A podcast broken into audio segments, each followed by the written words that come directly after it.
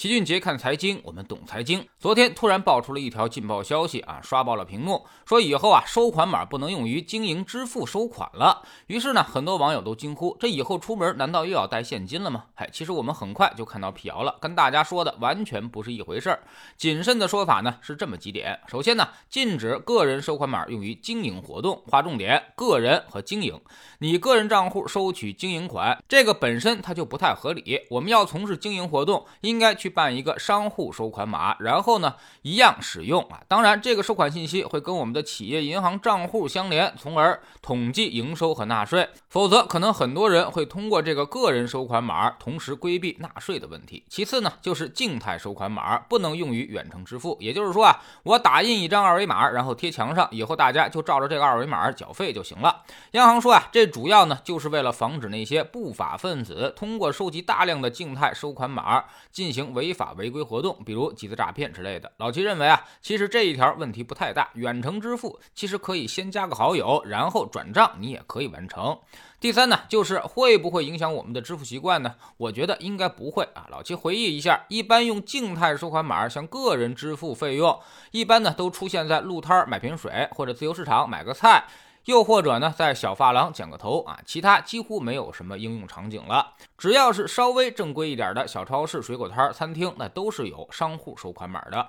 所以，我们不可能再退回到现金时代了。对于绝大多数人来说，也没啥太大的影响。你该扫码支付还是扫码支付，只是扫的码从个人码变成了商户码。对于一般商户而言呢，其实也还好啊。个体小微企业，国家的税收已经给到很优惠的程度了，这个影响几乎是微乎其微，可能只要百分之五左右，而且还有一定的免征额。但是商户收款码呢，会收取零点三到百分之零点五的费用，基本上也还算成本可控。也就是说啊，你申请一个商户收款码，比你用个人账户收款啊贵不了多少。如果您月入一万，那么大概多付出五百块钱左右，这个其实应该还是可以接受的。如果你经营规模很小，那么其实更是影响微乎其微。但其实还会有另外一块隐形成本，这个确实会比较麻烦，因为这中间呢可能会涉及很多的什么记账、报账、报税这些工作。如果请其他人来帮你弄，会产生一笔不小的费用支出，而且还要纳入市场监管，这些市场成本可能是那些小商小贩们不愿意去承担的。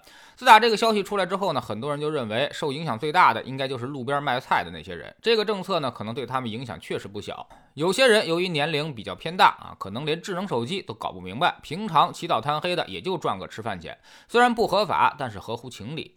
那么这次收款码制度的调整，他们可能马上就会变得无以为继。摆在面前的就是两难选择：如果改回收现金吧，大家出门现在已经不习惯带现金了；如果用商户收款码，那么自己完全搞不懂，比如。要提供什么机构代码名称、社会信用代码、业务类型啊？当时老齐的公司申请这个商户收款码的时候，都折腾了半天，没搞明白怎么弄。别说这些小商小贩了，而且呢，他们也没能力去跑什么小微企业注册，甚至是报账。如果再找个什么代理记账公司，那那可能就真的不怎么赚钱了。如果是固定在一个地方做生意还好，可以加一些老用户的微信为好友，转账红包什么的也行啊。但如果是流动商贩，那么就真的没辙了。至于有些人说数字人民币或者其他的银行支付业务，这个呢应该不太成立。如果微信、支付宝要用特约商户收款码，那么没道理，数字人民币可以用个人支付用于经营，而且那就变成了银行与这些小商小贩们争夺利润了。那这个点就太说不过去了。所以老齐认为一定不会这么干，禁止个人收款码、商业收款，那肯定不会是为了什么数字人民币铺路。那么有人也问了，说这个事儿对于微信和阿里的支付业务是不是也会有影响呢？啊，那么影响肯定是有的，但基本上不是很大。按照业务量来算，应该说百分之九十以上的支付都不会受到任何影响。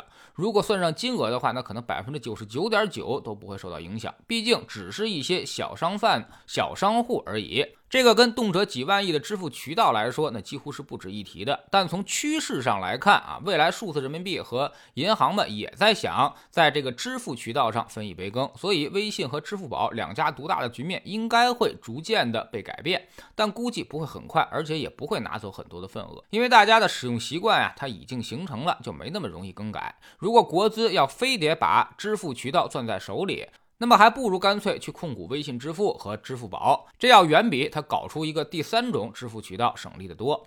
所以这个事儿该怎么看呢？完全看你站在谁的立场上。如果是正常消费者和使用者的立场上，那么完全没影响；站在投资者的立场上呢，稍微有一点点影响，但很小。但如果你就是那些路边的小商贩，以前都是用个人收款码赚点生活费的话，那么确实对你影响挺大的。这个事儿呢，还是要早做打算的。在知识星球秦杰的粉丝群里面，我们经常会告诉大家，人无远虑，必有近忧。做人做事呢，都应该看得更加长远，不要被当下的一些蝇头小利所蛊惑。有些东西呢，短期看似乎还行，但中长期其实呢，一定是个祸害。我们做人做事就跟做投资一样啊，应该本着长期主义的精神，这样才能够让时间的复利盛开。我们总说投资没没风险，没文化才有风险。学点投资的真本事，从下载知识星球找齐俊杰的粉丝群开始。我们不但会给出结论，还会告诉你逻辑和原因，让你自己掌握分析的方法和技巧。新进来的朋友可以先看《星球置顶三》，我们之前讲过的重要内容和几个风险低但收益很高的资产配置方案都在这里面。